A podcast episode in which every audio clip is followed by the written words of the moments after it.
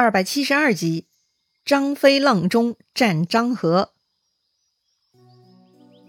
上回咱们说到，耿纪、韦晃联合金一和吉木兄弟一起在元宵节晚上起事，想着趁乱把皇帝从皇宫中捞出来，利用皇帝的威望振臂高呼，号召天下共同灭掉曹贼。哎，想的是很美哈，但是他们的计划很不缜密，布置呢也很粗糙。基本就是试图险中求胜，最悲催的就是金一了。他死都不会想到，是自己老婆在慌乱中说漏嘴，帮助王弼提前清醒过来了。这王弼一旦想明白，就找了曹休。然后呢，在夏侯惇的接应下，最后啊，金一他们呢就只有死路一条了。折腾了一夜，金一和吉木兄弟以及他们带的人呢，全部被杀死了。耿纪、韦皇手下的幸存者也被夏侯惇逮住，给杀光了。最后啊，夏侯惇抓住了耿纪、韦皇以及所有造反之人在城内的老小和宗族，然后呢，派人飞马去邺城报告曹操，请示如何发落。曹操嘛，他最痛恨这种事情了，二话不说，下令将耿纪、韦皇以及他们所有五家人的家属宗亲。全部拉到集市上砍头。另外，许多的其他官员也有嫌疑。曹操下令把这些人通通押解到邺城，听候发落。接到曹操指令，夏侯惇呢就把耿纪、韦晃他们押到集市上，准备行刑了。当时耿纪呢是破口大骂曹操，说自己活着杀不了他，死了变作厉鬼也要杀掉曹贼。子守见耿纪说话难听。直接用刀子去捅耿纪的嘴巴，搞得耿纪啊满嘴鲜血，红了一地呀。但耿纪呢，坚持咒骂曹操，直到断气。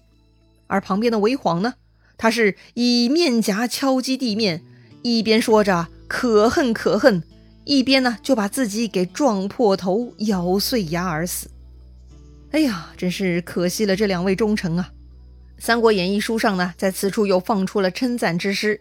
赞叹两位忠臣，可惜啊，他们没看明白，汉家天下大势已去，他们这就是以卵击石，白费心血呀。他们死了，家属们呢全部被牵连，也真的是可怜。那个半夜里没脑子，连自己老公的样子都没看清楚就胡说八道的金一的老婆，这个时候呢也都跟着一起死了。显然呐，就算没有这个女人。金一他们也一定会失败的，只不过这个悲催的女人呢，却助推了这场失败。哎呀，真的是可惜了这么多条赔死的人命啊！再说被押解去邺城的文武百官，曹操见到他们就要好好处理了。曹操打算怎么做呢？曹操啊，这就是要进一步盘查反对党。如何盘查呢？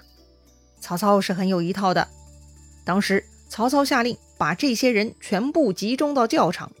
曹操让人在教场上竖了两面旗子，左边是红旗，右边是白旗。曹操传令说：“呀，耿纪、韦晃等人造反，放火焚烧许都，你们有没有出来救火？救过火的跑到红旗下面站好，没有救火的就去白旗下站着。”其实嘛，那天晚上很乱。根本也没什么人会去救火的，但是很显然呢，如果说救过火就可以脱罪了嘛。于是呢，有三分之二的人就跑到红旗下边去了，只有三分之一的人站在白旗之下。可是啊，这些自以为聪明的家伙呢，是想错了。曹操下令把站在红旗下面的官员全部拿下。啊，这下大家惊慌了，都说自己冤枉啊。但是曹操说了：“哼，你们这些人所谓救火，其实就是在帮助反贼呢。”按照曹操的思路，这些人根本就是假借救火之名，其实是浑水摸鱼，在搞破坏呢。于是呢，曹操下令将这些站在红旗下的官员全部拉到漳河边给砍死。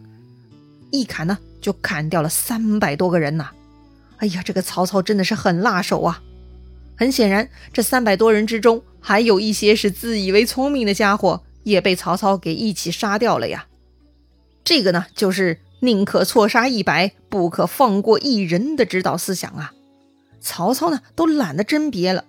毕竟耿纪、韦晃、金一他们本来也都是曹操喜欢的人，如今都叛变了，所以啊，曹操已经看不明白，也懒得再管了。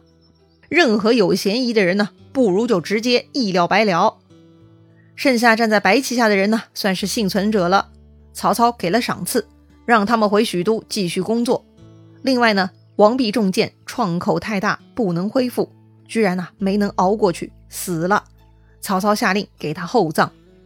之后呢，曹操把统帅御林军的工作交给了曹休。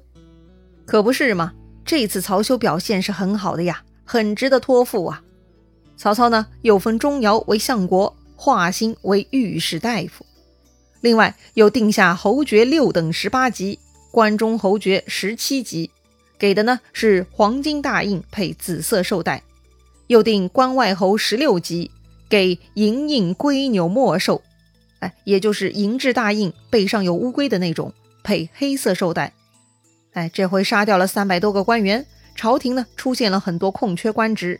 于是曹操又重新换了一班人马，都重新封官了。到了这儿呢，曹操总算是想明白了管路前面说过许都火灾的预言。果然，管路是神人呐！曹操呢想重赏管路，可是管路却推辞不肯接受。管路做事嘛，自然是有道理的，他都通神仙了，不能拿的东西自然是不会拿的。话说当时管路说了两件事儿。一是刘备他们进攻汉中，另一个呢是许都火灾。这许都火灾已经应验了，那么汉中那边处理的如何了呢？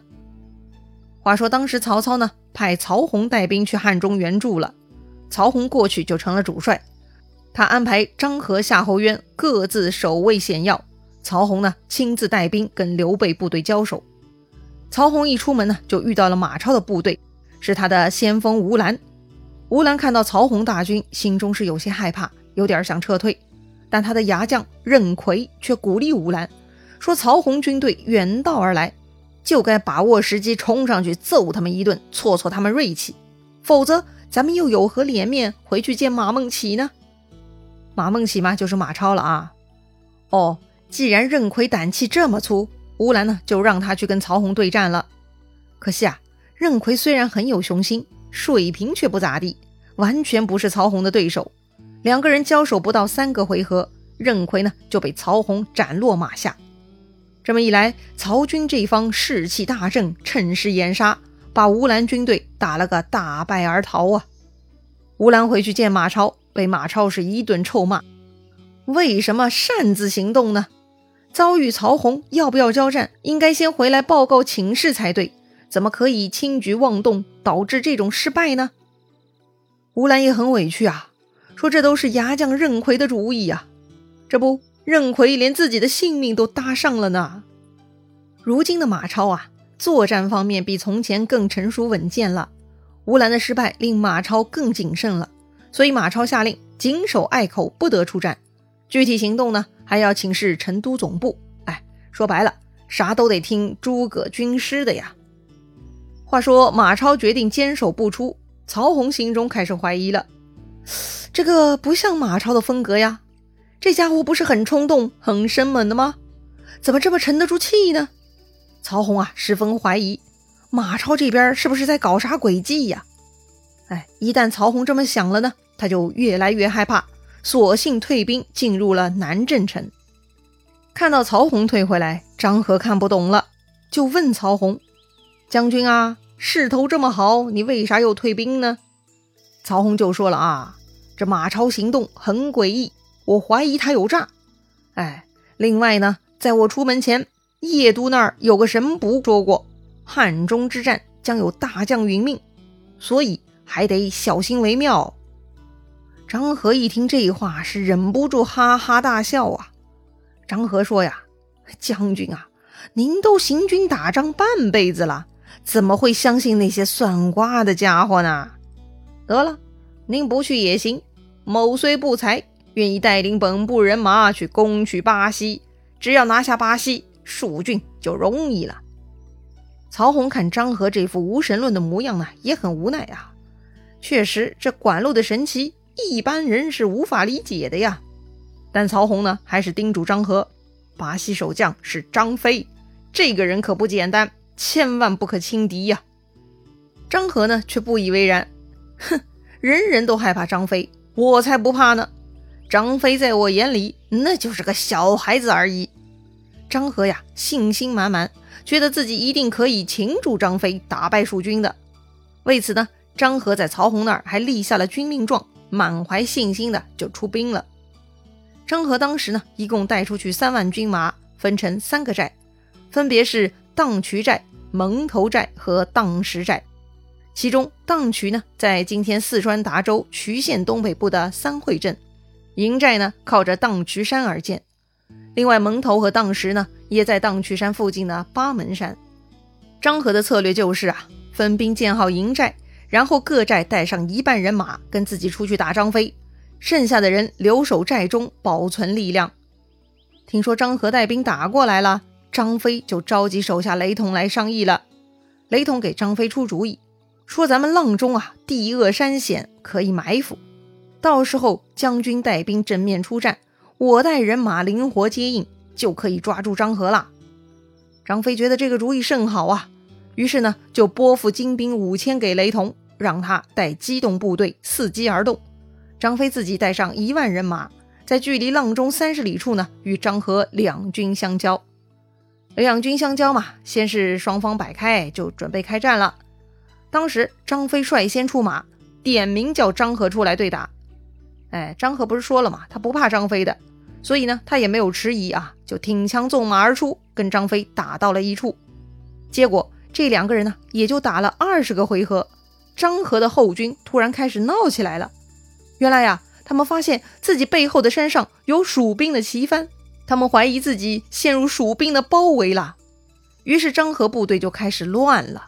看到部队混乱，张合自然不敢恋战，放下张飞，回马跑回自己部队，就准备带大家撤退了。撤退哪那么容易？张合军队看到的蜀军旗帆，那真是雷同带的，所以雷同呢就等在前面呐，而张飞又在背后紧追不舍。张合军队受到两面夹击，那是顾不过来呀，被杀了个大败。嘿嘿，这下张合知道厉害了吧？亏他打仗这么多年，难道战争就是两边将军比武吗？哎，这可是团队的系统性搏斗啊！张合呢，真是骄兵必败呀。那么，到底张合结局如何呢？管路说曹操会在汉中损失一员大将，指的是张合吗？精彩故事啊，下一回咱们接着聊。